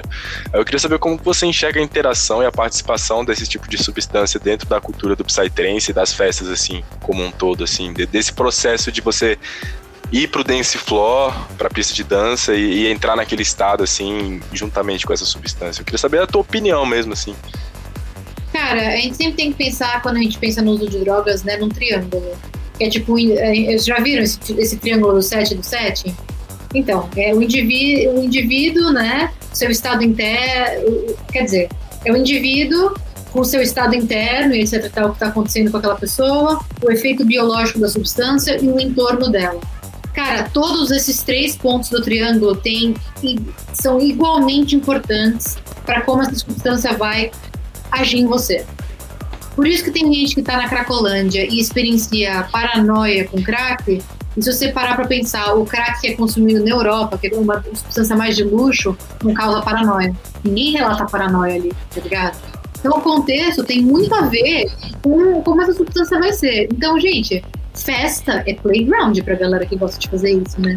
Vamos combinar a, iluminação, a, a, música, a própria batida constante desse tambor que quase leva a gente para outra para um outro estado de meditação também, né? Ô, saudade. Então tudo isso são, são variáveis assim e que, que vão elevando essa que vão elevando essa possível experiência. Por isso que é foda a galera que vai lá, vai pro Dance Floor e tal, pra enfrentar os demônios internos e quer fazer isso só curtindo, mano, bebendo, curtindo na pista. Meu, às vezes o bagulho vem. Às vezes vem um super, uma super experiência difícil ali que emerge do seu inconsciente. Você tá ali nesse momento, cara. Super meditativo também.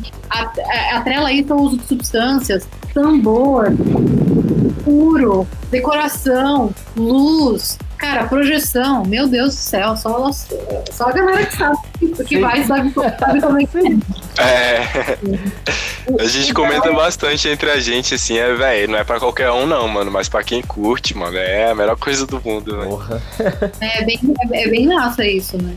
E, bom, pra quem gosta dos cuidados também, gente, é muito louco, né? Porque as coisas que eu. Sou muito grata por ter trabalhado, ter trabalhado na cena do Psytrance, porque as coisas que eu vi na cena do Psytrance, assim, por ser um ambiente que acolheu tanto, de certa forma, o uso de substâncias, não é à toa que os, os, os coletivos de redução de danos estão trabalhando no Psytrance. Eles não estão na, na balda de técnico no centro da cidade.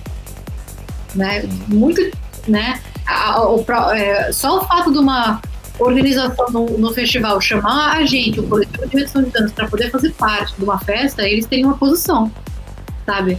Eles falarem, pô, a gente tem que ofertar esse tipo de cuidado também, porque a gente sabe que tem uso de substâncias aqui, a gente admite, né? É difícil admitir.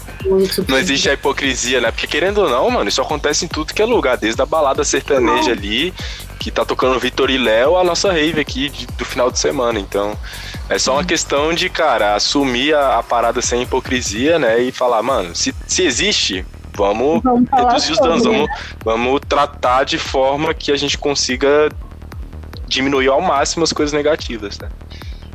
Pois é. Ô Alice, a gente tá chegando perto do, do final aqui do nosso podcast, mas eu queria fazer umas perguntas que são de curiosidades minhas mesmo para tu. É, eu queria saber, assim, tu, eu sei que tu mora na Califórnia, né? E aí eu queria saber como foi esse processo de se mudar do Brasil para ir na, morar na Califórnia e qual o teu trabalho aí na Califórnia? Eu queria saber uma, mais um pouco sobre isso, assim, da tua vida. Tá. É, eu vim para Califórnia assim que eu me formei, galera. A primeira vez, né? Eu me formei, eu peguei o diploma de psicologia para fazer assim, uh! Adeus! Não sei por que que eu fiz isso. Brincadeira, eu sei, eu amei, mas assim, acabei não ficando para tipo usar ele de certa forma. mas é, foi indiano. Mas num, num caminho voltado para cannabis, assim, para conhecer melhor sobre cannabis e querer aprender. Então eu vim como turista nos dois primeiros anos que eu estava aqui e passei alguns meses conhecendo, me conectando com pessoas, estudando, me conectei com fazendeiros, visitei várias fazendas, fotografei, fiz vários conteúdos pro Girls in Green, até a Magia veio para cá visitar também. A gente viajou juntas, fez, fez umas paradas, entrevista tal. É, até agora que eu, cara, eu minha vida mudou muito do ano passado para esse, aonde eu vim para cá estudar e agora eu tenho, eu moro com meu parceiro aqui, a gente é inclusive casado, então agora eu moro por um, por um tempo na Califórnia mesmo. E aí estamos aí, gente, estamos aqui. Sobre emprego e, e, o que, que eu faço, qual é o meu papel. Cara, esse ano todo eu vim fazendo muitas coisas de jardinagem por aqui, é o que eu posso falar.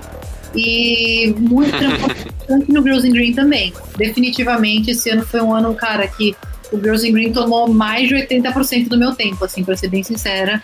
As, os conteúdos que vocês estão vendo, cara, não saem tão fácil também, né? Manda muita pesquisa, muito amor. É, com certeza.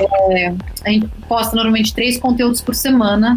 Né? Então são três, dois textos da, da, daquele tamanho praticamente por semana, mais, mais básico. Então vem, foi quase uma produção, tipo, uma fabriquinha de texto aqui entre mim e a Thaís. E vem sendo bem pesado assim, esse, esse trampo também, mas vem valendo muito a pena também, porque é bastante conteúdo aí pra galera poder consumir e poder, sei lá, fazer as pessoas visitarem novas coisas, sair, sair com uma informação nova, sabe? Uma pesquisa diferente. É, é isso. Foi, vem sendo esse o caminho.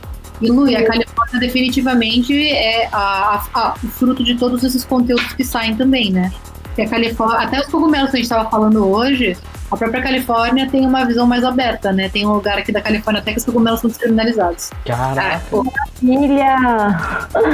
Nossa, vendo os conteúdos do Guns N' Green, eu já até fiquei pensando, poxa, acho que eu vou morar na Califórnia. Eu quero ir pra Califórnia, velho. Não é à toa, assim, não é à toa, né, que é o lugar dos sonhos, mas assim, também é um corre estar tá aqui e é difícil estar tá aqui legalmente também, sabe? Então, é, e poder fazer isso legalmente também. Então, eu vim como estudante, eu vim estudar agricultura, eu vim, tipo, peguei o diploma de psicologia, fiz assim, e vim estudar planta, e aqui tô aqui no negócio das plantas. Mas sempre escrevendo aí sobre redução de danos e coisas assim, pra não deixar esse universo ficar tão distante, né? Sim. Oh, e mais uma pergunta, Alice. Eu queria saber uma coisa. Flor, hash ou óleo? O que é que tu gosta mais? Eu gosto de rachixe e que é sem solvente. Então, desde ice mais pretinho, até o mais clarinho, até os, esses hashes branquinhos aqui que a gente tem aqui também. Olha. Eu, gosto, eu gosto de rachixe feito com água e gelo famoso ice, se você puder escolher. Aí pode ser consumido em forminha de óleo, dependendo de como for feito, né? É, ou ele pode ser consumido também no, no baseado, no baseado, ou com tabaquinho misturado com flor, ou sei lá. Ô, Mas é isso. Thales, dá uma limpadinha aqui na boca, pô, você tá babando aí. Que babando o quê, pô? Eu tô mais que feliz com a minha especiaria, mano. Aqui no Brasil a gente tem uma especiaria que vocês aí da Califórnia não tem. Podem sentir inveja, eu sei que você tem inveja. É aquela maconha preta, é bonita, assim, ó, que vem em bloco, assim, ó. É, a melhor que tem, mano. É, ali, é, ali é assim, ó otimizada. Não, né? Vem barata também às vezes. Não, é, pra, é, é isso, é para dar aquele aroma. Não, isso aí é, é o processo de aromatização. É redução de danos, pô. É redução de danos, Thales. Não, eu tô sendo realista, especiaria brasileira. Prensado, então, né? Cada um, a redução de danos é isso. Trabalha com a realidade que cada um tem. Se, a sua, se cada realidade de uma pessoa é fumar prensado, e é isso que temos para hoje, vamos aí, galera, vamos lavar o prem e vamos Olha garantir aí. que quando estiver secando o seu prensado, você não deixa mofar, porque aí é outro risco que você pode causar. Sim, então, e faz uma diferença absurda lavar, cara. Se tu vê a cor da água que sai, meu parceiro. É, é isso. Sinistro. Gente, eu queria agradecer a todo mundo que, que tá aqui na live, viu? Beijo para vocês. E aí, vocês têm mais alguma pergunta para fazer? Alguma coisa? A gente Beijo para vocês. Aí, aí, vocês têm mais alguma pergunta, galera? Me despedir Não, beijo para vocês assim. Feliz de vocês estarem aqui, mandando um beijo. Isso não quer dizer que é São Paulo. Coisa de paulista, né, galera? São beijo, tipo, tchau. Falou, galera. Só um beijo. Se vocês quiserem fazer alguma pergunta. Não, eu tenho uma para encerrar para Alice, sim. Qual foi a coisa mais engraçada que tu já presenciou trabalhando com redução de danos em rave? Oh, essa é massa. mais engraçada, assim, mais. Que?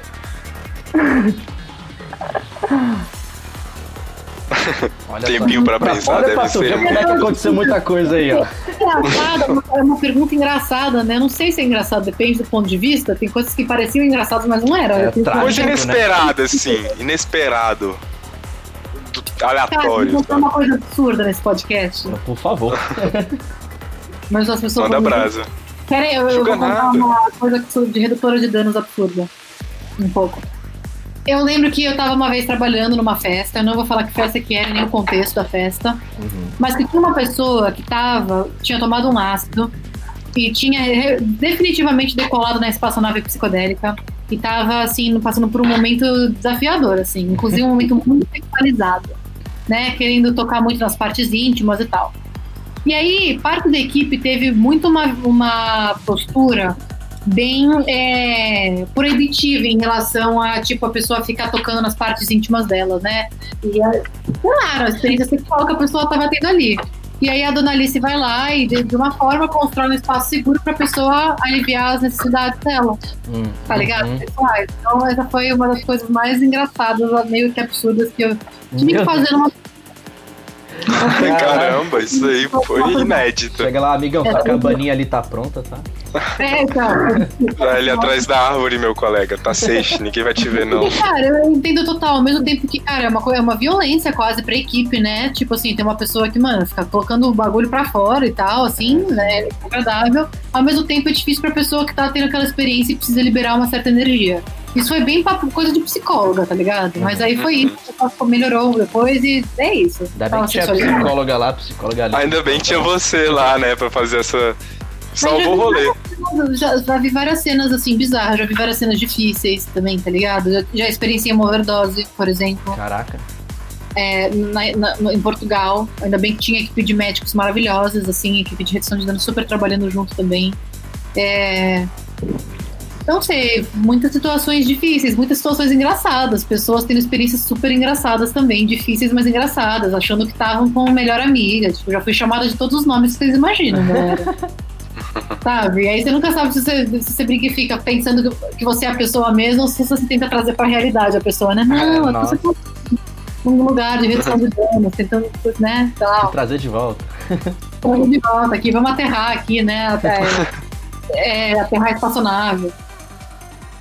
É, mandaram uma pergunta aqui no chat. É, deixa eu ler. É, você, como moradora da Califórnia, como vê a realidade do, trófico da, do tráfico da erva no Brasil?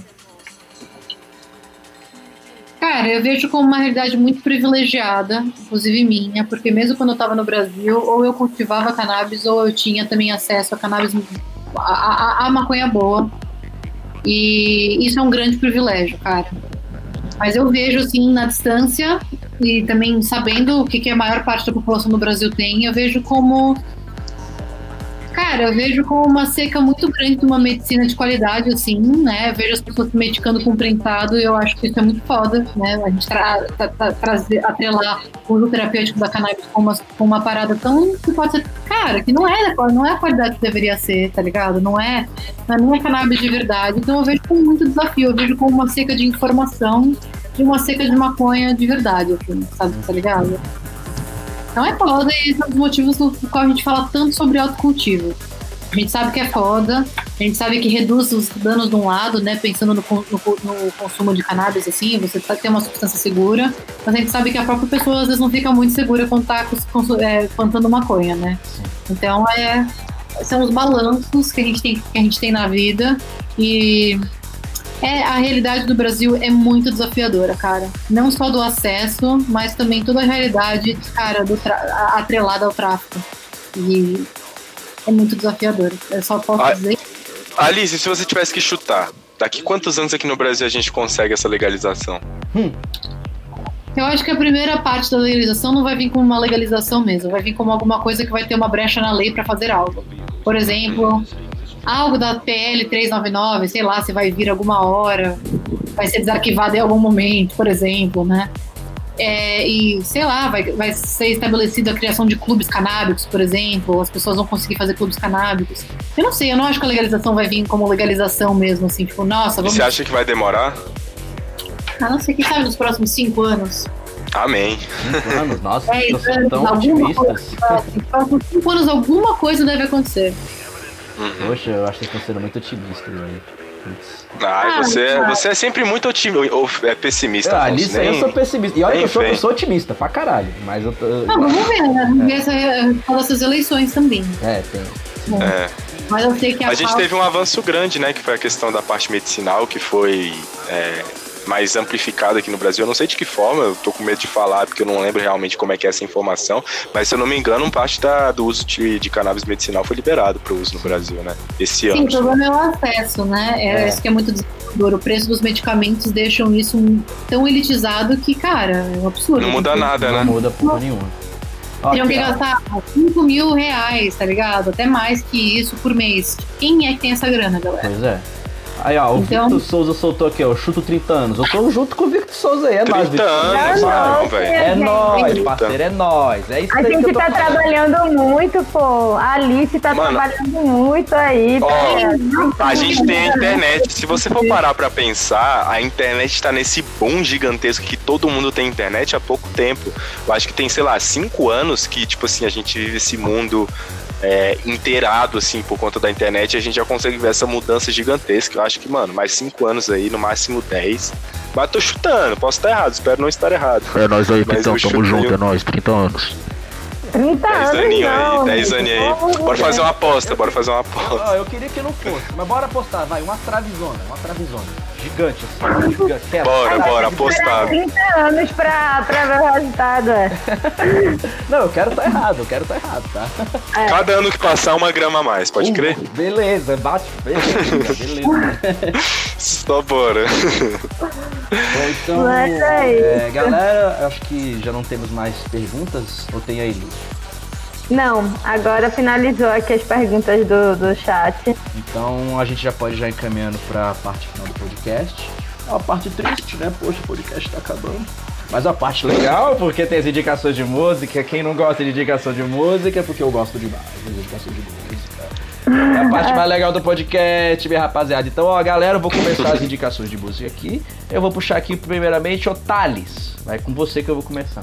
Senhor que que você vai indicar pra galera essa semana, tá?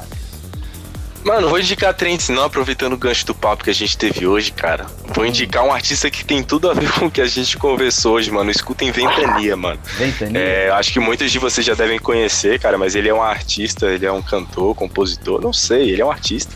Acho que ele é, ele é lá de São Tomé das Letras, que é uma cidade muito conhecida também nesse meio canábico, psicodélico. E, cara, ele faz músicas falando sobre. Ele tem uma música, por exemplo, que o nome é Cogumelos Azuis, o nome de outra música é Maconha, exatamente falando sobre isso de uma forma forma super descontraída, natural e que, cara, vocês vão se identificar com certeza. E é isso aí, Ventania, escutem Ventania. Massa, Ventania. Ó, aproveitando oh. já que você soltou esse Ventania aí, mano, vou já fazer mais outro merchandising aí do Girls in Green. Eles têm um tópico lá no, no, no site deles que eles falam sobre artistas e a cannabis. achei isso interessantíssimo também. você fazer essa, essa correlação aí. Dá, dá uma olhada nesse site aí, pelo amor de Deus, gente. Eu tô falando demais, as pessoas olharem. Eba, vai olhar mesmo. E você, Lui, que musiquinha aqui pro pessoal, musiquinha, sonzinho bonitinho, o que, que você vai fazer pra nós? Eu também não vou de Psytrance, eu vou de Chill Out, chill out. que é um som muito massa que eu tô, passei a semana ouvindo. E, e, é um amigo meu que produz, que é o Reciclagem Sonora. É o projeto de Lucas Ferraz, que também tem um projeto de Psy, mas muito massa o som dele. Ele acabou de lançar uma track nova que eu ouvi que só essa semana e indico para vocês o projeto dele que é reciclagem sonora. Massa, reciclagem sonora pra galera. E você, Alice? Você que tá aí mexendo no cabelinho, não sei o que, pensando na vida, o que, que vai indicar pra nós de musiquinha? Ah, é, vocês estão indicando coisas que as pessoas talvez não conheçam pouco. Eu tinha pensado coisas assim Sei lá, será que eu posso indicar uma playlist? a galera pode, pode, com certeza. Pode. Todo mundo fala de psicodelia e tal, e vai pro festival e tal, mas a verdadeira psicodelia tá no rock psicodélico, galera. Foi daí tudo surgiu. Inclusive as decorações, as ideias e as primeiras viagens de ácido. Então eu, eu acho uma, legal resgatar pro, pro universo, inclusive brasileiro, né? Tipo, ó, eu vou falar, vou dar duas recomendações pra galera ouvir melhor. Pode mandar Secos e Oi, você pode repetir? Cortou. Cortou? Cortou. É. Se, eu ia falar secos e molhados e mutantes. Maravilha. Maravilha. E tem uma playlist, eu tenho uma playlist de rock psicodélico brasileiro, para quem quiser ver. Meu Spotify é Alice Traço Reis, e tem lá uma, playlist chamada Psicodelia Brasileira, com cogumelinho do lado. E eu fiz com carinho. Eu vou seguir, eu vou seguir. Eu vou seguir essa playlist. Demais, Depois eu, vou republicar ela lá no, no nosso Instagram para o pessoal sacar a tua playlist. Vou, vou compartilhar ela no Instagram. Eu vou, é, eu vou mandar o link para vocês e vou compartilhar também no meu e Nunca compartilhei. Sim, eu achei massa que as indicações de Alice foram brasileiras, né? Porque já é uma perspectiva diferente da psicodelia. E, enfim, faz parte da gente também, da nossa história, das, das referências que a gente tem aqui no Brasil, sonoras, né? Sim, e aí? Com certeza. Nossa, desculpa, gente, pela risada, eu tenho 5 anos de idade. É isso. É, é, foi inesperado indica... mesmo. foi inesperado. A minha indicação, eu também não vou indicar Psytrance hoje. A minha indicação. Uh, uh, todo mundo! Foi a primeira vez na história do Boteco Psicodélico que ninguém indicou Psytrance. É verdade, primeiríssimo, primeiríssimo. Isso é importante, galera. Sim. A minha indicação vai ser de uma das minhas bandas favoritas, uma das minhas bandas de cabeceira. É o Pink Floyd, do meu CD favorito de 77, é o Animals. Eu amo esse CD com todas as minhas forças, com todas as minhas forças. Minha música favorita tá nesse CD também, que é o Dogs, 17 minutos. Esse CD, ele é extremamente psicodélico, E ele ainda traz um, um viés político muito foda. Inclusive, ele tem a referência do, do, do George Orwell, Revolução dos Bichos, outro livro que eu amo. Então, gente, ó, esse, esse álbum pra psicodelia, eu acho ele fantástico. Essa é a minha recomendação de hoje e é isso. É isso, gente. Então, gostaria mais uma vez de agradecer a todo mundo que participou. Dessa vez estamos realmente encerrando a live. Um beijo para todo mundo. Gratidão, Alice, por esse convite. Oh, por, Gratidão. Por, ter aceitado o convite. Afonso, Thales, todo mundo que está aqui. Foi muito massa, eu aprendi muito. Estou super feliz de estar aqui com vocês. É isso, gente. Gratidão valeu, demais. Obrigada, galera. Foi muito massa, adorei. Hoje foi muito foda. Valeu, Alice. Valeu, galera. Tamo junto demais. E ó, semana que vem, mais um Boteco Psicodélico. Quarta-feira esse episódio tá lá nas nossas redes sociais, principalmente no Spotify. Fiquem atentos. É isso. E também no YouTube, se você estiver escutando esse podcast, esse, o vídeo desse podcast com, com as imagens que a Alice mandou estão no é, YouTube do Papo Psicodélicos. Você pode conferir as imagens por lá. É isso, gratidão a todo mundo. Beijo. Valeu, galera. Um beijo, até mais. Um abraço, tomem água. É.